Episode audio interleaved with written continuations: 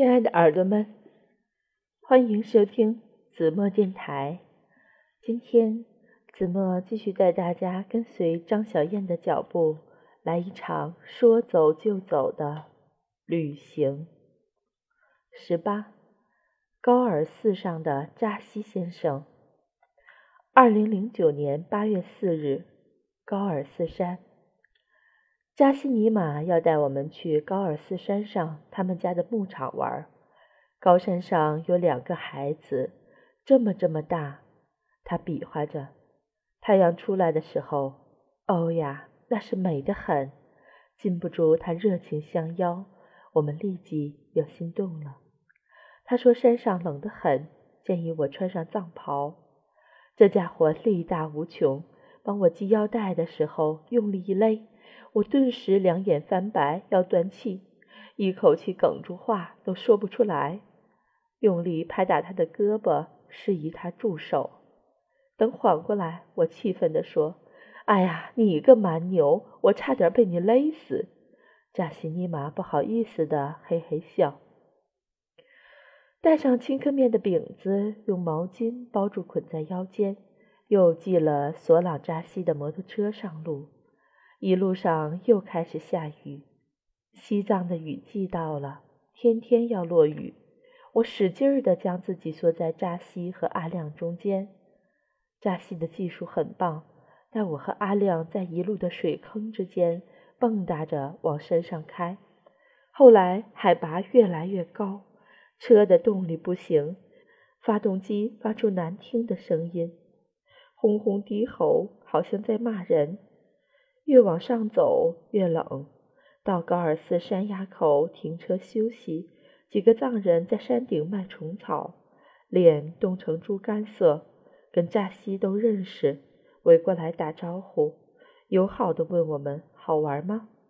好奇的伸手摸摸我的藏袍，又拽拽我的衣带。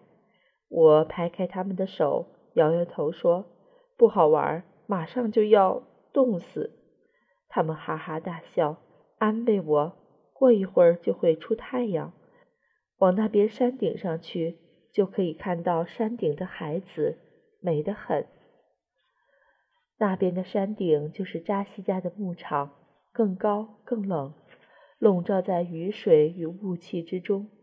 从高尔寺山往那边山骑就没有路了。扎西在草坡上往上走，之字路线。”下雨的草坡滑得很，车头摆来摆去，惊险万分。他得意地回头问我怕不怕？我老实地说怕。扎西，你可别把我掉山下去了，真的会摔死的。他像个侠客一样纵声大笑。他父母亲在山上放牧，见我们来很热情，马上往火塘里添加干牛粪，煮酥油茶。倒茶的时候，扎西的父亲从黑暗中掏出几个碗，我顿时警惕起来。那碗，哎，递给我的碗，碗沿上有一抹可疑的黄糊糊。我看到了，扎西的父亲也看到了，并且好心的替我用手擦掉了。他的手刚刚还在抓干牛粪，啥也别说了，顺从的起身，双手接过茶。一边心里记着擦掉的那个地方，留心着。一杯热腾腾的酥油茶下肚，我觉得又回到了人间，思绪才稍稍活泛一点儿。之前我的肉体和灵魂全部被冻住了，木讷得很。开始和扎西一家东拉西扯，问牛问羊，问天气，问虫草。扎西耐心地一一回答，拿出虫草给我看。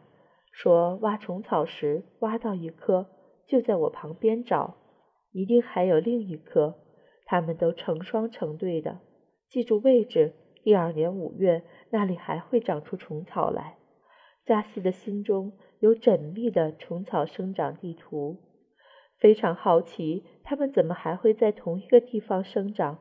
就算菌子的种子在那里，怎么恰好那里还有两条虫等它们寄生啊？难道这也是一种缘分？